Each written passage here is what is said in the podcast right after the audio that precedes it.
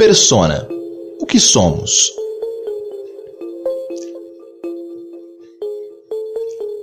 Na virada do século, alguns acontecimentos corroboraram com o advento do campo da interrelação, comunicação, tecnologias da informação e educação, em suma na América Latina, como o regulamento e o amplo diálogo sobre o direito à expressão e à educação para a comunicação voltados para os jovens, a prática de gestão comunicativa e o desenvolvimento de ações voltadas para o fortalecimento do caráter democrático da comunicação e sua inclusão no âmbito escolar.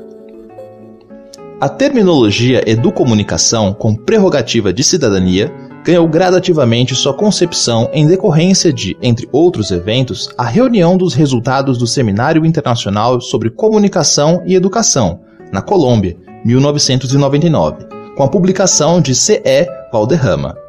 Como também através do Fórum sobre Mídia e Educação no Brasil, mesmo ano, que teve conclusões enfáticas acerca do reconhecimento desta inter-relação na sistemática socioeducacional, facilitada pelo desenvolvimento tecnológico e da informação como fator indispensável para a formação do indivíduo. Foi a partir de pesquisas desenvolvidas pelo Núcleo de Comunicação e Educação da ECA USP, realizadas na América Latina na segunda metade da década de 1990, que a tese sobre a afirmação deste novo campo tomou forma. O tema foi respaldado pela pesquisa da Market University de Milwaukee, observando que o então novo campo da educomunicação perpassa pelas seguintes áreas de intervenção social, política e cultural. Mediações tecnológicas nos espaços educativos, ou Information Literacy, que incita a preparação de docentes e discentes para o uso fruto de novos recursos, tanto nos processos de ensino-aprendizagem quanto na ampliação do campo da expressividade, problemática de natureza operacional voltada para como as políticas públicas, as práticas empresariais e os modelos pedagógicos vêm incorporando as tecnologias nos espaços educativos. Educação frente aos meios de comunicação, ou Media Literacy,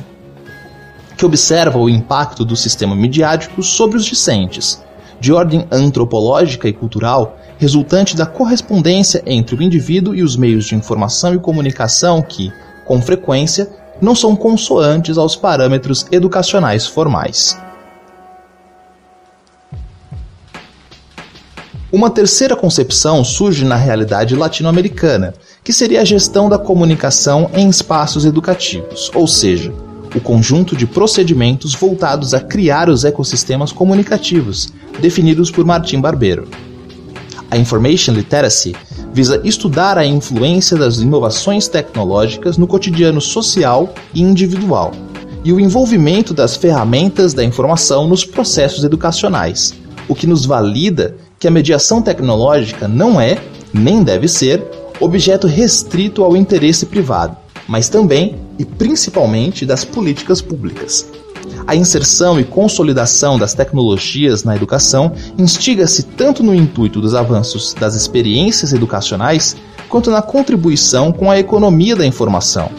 É irrefutável que, inclusive, a desigualdade social gradualmente torna-se resultado dos processos de acesso, entendimento e desfrute de benefícios da informação através de suas tecnologias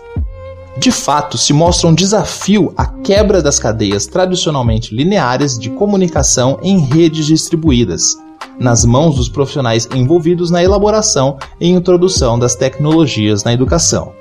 Denominamos este processo de gestão da comunicação e da informação em espaços educativos, incluindo as competências aos sistemas EAD, a educação para os meios e a educação não formal, sistemas dos quais a aprendizagem existe de acordo com a interação e o envolvimento do indivíduo com o meio. É o sentido que provoca a aprendizagem, não a tecnologia.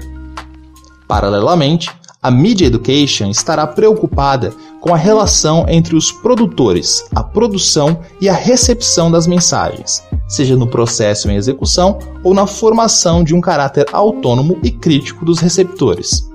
Esta abordagem de educação para a comunicação esteve, originalmente, ligada às propostas de comunicação alternativa e resistência cultural nas décadas de 1970 e 80, provenientes da articulação entre universidades, centros de educação popular e organizações não governamentais, em busca de referenciais teóricos e metodológicos comuns. Nesta área da educação para os meios, através de análises realizadas nas últimas três décadas do século passado, em princípio nos Estados Unidos, foi possível revelar três tendências: a moralista, a culturalista e a dialética. No Brasil,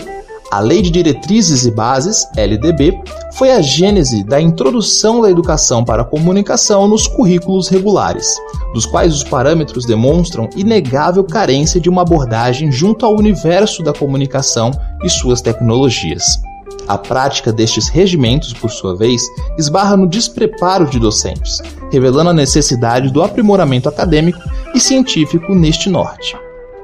A gestão comunicativa mira exatamente no alvo da ampliação do coeficiente comunicativo das ações humanas, teorizando a ação comunicativa como um processo polissêmico, soma de um senso ético de responsabilidade social dos produtores, uma recepção ativa e criativa e uma gerência dos recursos da informação. Nesta concepção, a educomunicação absorve fundamentos na educação, na comunicação e nas ciências sociais em geral. A análise e a articulação estão em permanente construção, de forma paralela aos constantes avanços tecnológicos e transformações sociais cotidianos, proporcionando a transitoriedade dos conceitos a serem trabalhados. No entanto, solidamente sistematizado e ciente da identidade e importância da formação e manutenção deste novo especialista, o Edu